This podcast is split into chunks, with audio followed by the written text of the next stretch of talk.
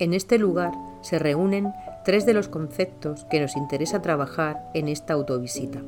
Colecciones, donaciones y escenografías. Tienes ante ti una de las colecciones de las que se nutre el museo, que en este caso se refiere a belenes y nacimientos incorporados mediante su donación por parte de María Dolores Muelas.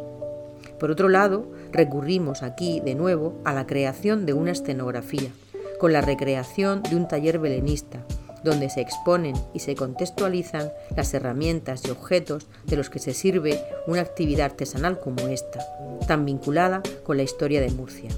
Las ideas que subyacen son coleccionar, difundir y repensar.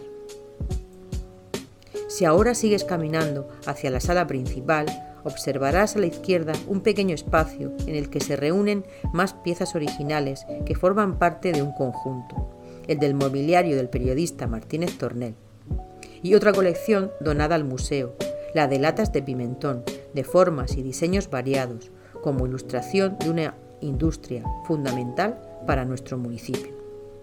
Después de ver este otro espacio, continúa avanzando a la sala principal y te contamos algunos detalles más en el audio número 12.